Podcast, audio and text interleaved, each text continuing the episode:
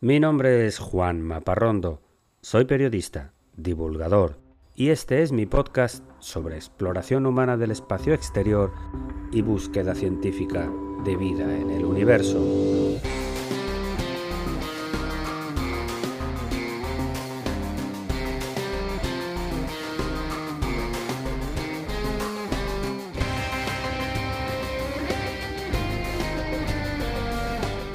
Bienvenidos a El sueño de Laika.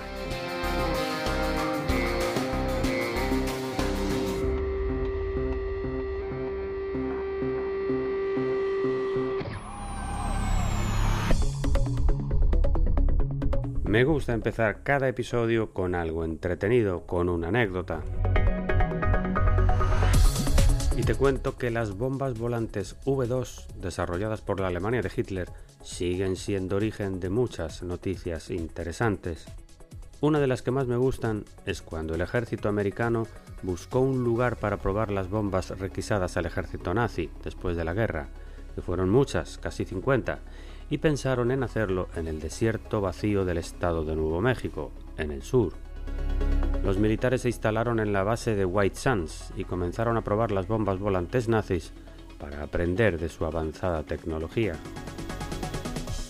Pero un día de mayo de 1947 algo salió mal.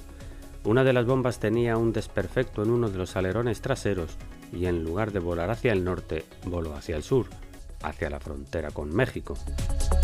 La bomba volante sobrevoló la ciudad de El Paso, en Texas, penetró en México por Ciudad Juárez y afortunadamente vino a estrellarse en el cementerio de esta localidad, sin causar daños personales a nadie vivo.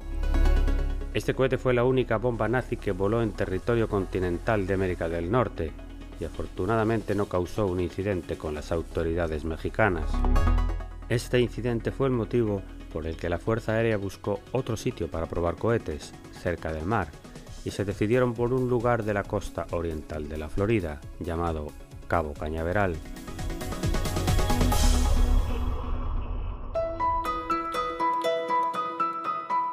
Tiempo ahora para hablar de cultura espacial. La exploración del espacio inspiró al escritor de ciencia ficción Philip Dick a imaginar un mundo donde los seres humanos ya habían comenzado a colonizar el sistema solar y existe una raza de robots similares a los humanos llamados replicantes que se utilizan para el trabajo en las colonias exteriores. El libro fue escrito en 1968 y lleva el extraño título de ¿Sueñan los androides con ovejas eléctricas? Pero es más conocido porque inspiró al director de cine Ridley Scott para la película de culto Blade Runner. A mí me gusta mucho esa película, el ambiente oscuro y sucio de los barrios bajos de Los Ángeles en los que sucede la acción, supuestamente en el 2019, donde casi siempre es de noche hay enormes anuncios de publicidad del tamaño de edificios enteros y hasta vehículos voladores. En medio de ese ambiente sórdido, donde un policía protagonizado por Harrison Ford persigue replicantes, siempre suenan llamadas invitando a las personas a irse a vivir a un mundo nuevo en las colonias exteriores. La ficción de Dick se situaba en el 2019 y aún no tenemos ciudades fuera de la Tierra para emigrar, me pregunto si será así en unas décadas, cuando se hayan construido bases permanentes en la Luna o en Marte. Blade Runner es una película de 1982 con una segunda parte en 2017.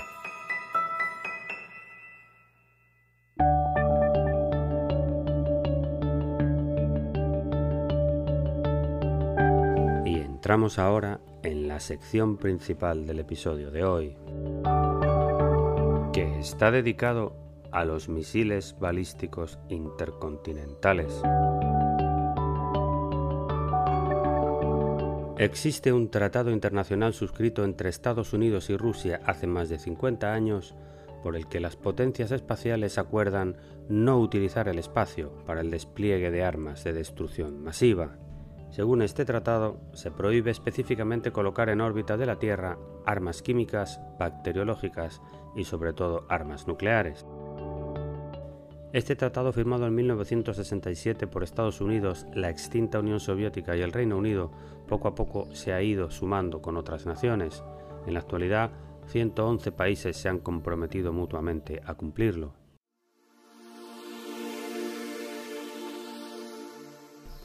Hasta aquí todo bien, pero existe una enorme paradoja con este tratado, relacionada con los misiles balísticos intercontinentales, esos cohetes que también llegan al espacio, que alcanzan altitudes de 900 kilómetros de altura para luego descender sobre su objetivo con bombas atómicas en la punta. Repito, estos misiles están diseñados para llevar armas nucleares a 900 kilómetros de altura, cuando la frontera del espacio está a 100 kilómetros, y la Estación Espacial Internacional, por ejemplo, está a 400 kilómetros.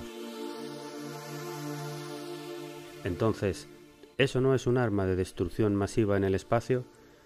¿No es curioso que de los siete países que tienen este tipo de misiles, seis de ellos, a excepción de Corea del Norte, son signatarios de este tratado? La historia de estos cohetes es como una vida paralela, pero siempre han estado ahí. Son los hermanos gemelos de los cohetes de exploración espacial, o mucho mejor, son los hermanos mayores. Fueron procreados primero, para transportar bombas nucleares y solo después esos mismos cohetes fueron utilizados para la conquista del espacio. Desde hace casi 70 años siguen estando ahí, preparados y alerta para acabar con la vida en el planeta en un par de horas, en una tarde de ocio. Son la espada de Damocles de la humanidad. Los misiles balísticos son un peligro constante que no ha dejado de existir ni siquiera cuando terminó la Guerra Fría la existencia de un esquema de destrucción tan diabólico que está basado en el concepto militar de la destrucción mutua asegurada. Te lo explico con un ejemplo. Pongamos el caso de India y Pakistán. Si la India desarrolla armas nucleares y misiles balísticos para transportarlas, tendrá una ventaja en la guerra contra su enemigo, Pakistán. Pero si Pakistán desarrolla esa misma tecnología, las dos naciones quedarán empate, en tablas, y ninguna de las dos se atreverá a usarlas por el riesgo a ser destruida ella misma. Las armas nucleares actuales son tan destructivas que podrían aniquilar por completo cualquiera de los dos países, de modo que si yo las tengo y mi enemigo también, y decidimos atacarnos, la destrucción mutua está asegurada. Se trata de un balance de poder delirante y loco, pero sobre esta locura ha estado asentado el delicado balance de defensa del planeta desde hace cinco décadas, y es un sistema extremadamente caro de mantener.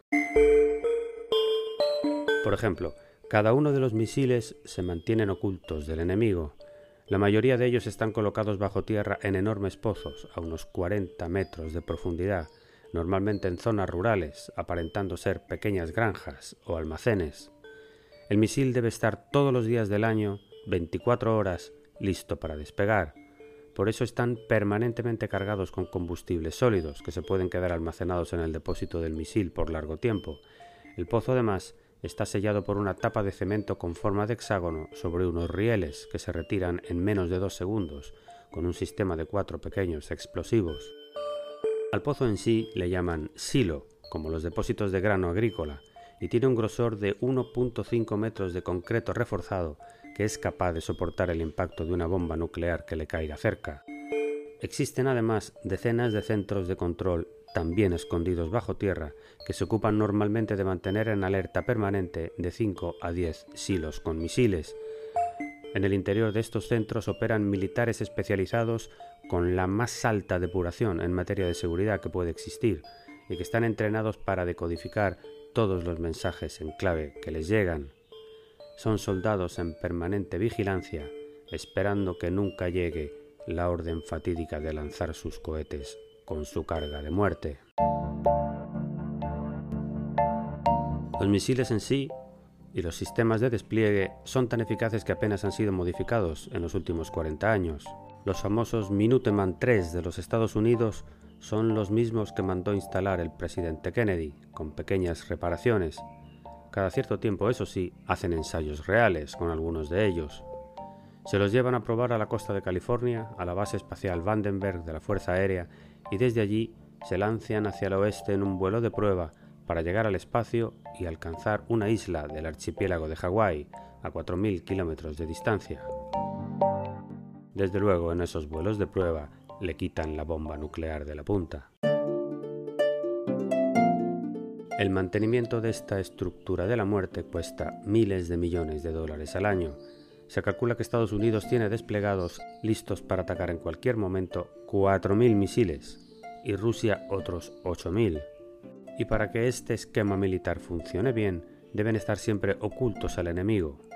Por eso, además de los hilos, también se ocultan en camiones de lanzamientos especiales, trenes y hasta en submarinos. Seguro has escuchado la reciente decisión del gobierno de Australia de comprar submarinos nucleares de Estados Unidos para defenderse de la amenaza china en Asia.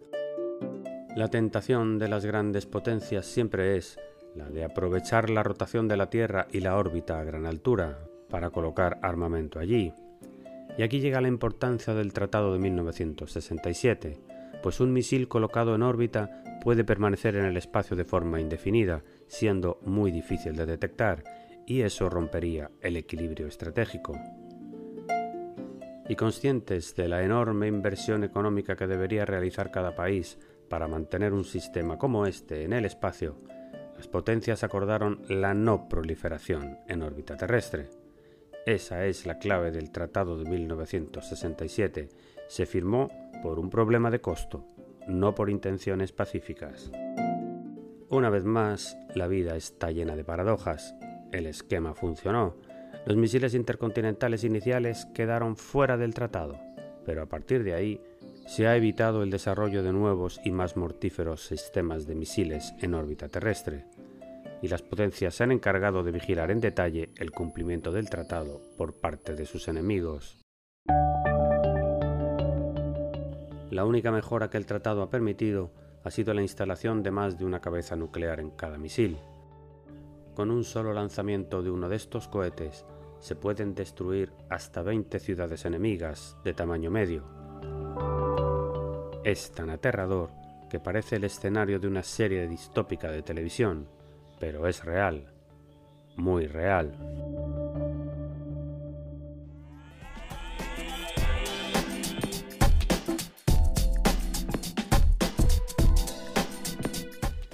Y no quiero cerrar este episodio sin lanzarte el desafío de la semana.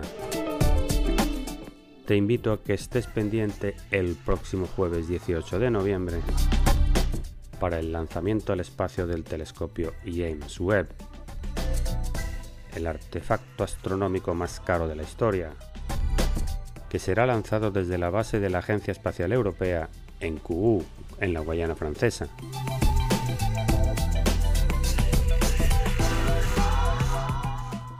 Y hasta aquí el episodio de hoy de El sueño de Laika. Espero que te haya gustado. Escríbeme a laika.podcast.gmail.com Sígueme en mi cuenta de Instagram laika.podcast.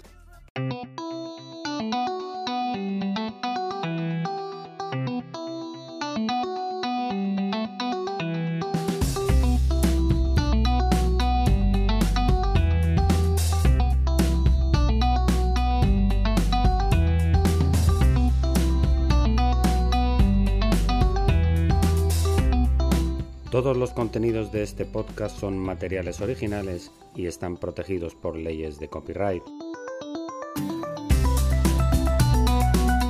Todas las músicas y sintonías han sido compradas a sus autores o son de reproducción libre.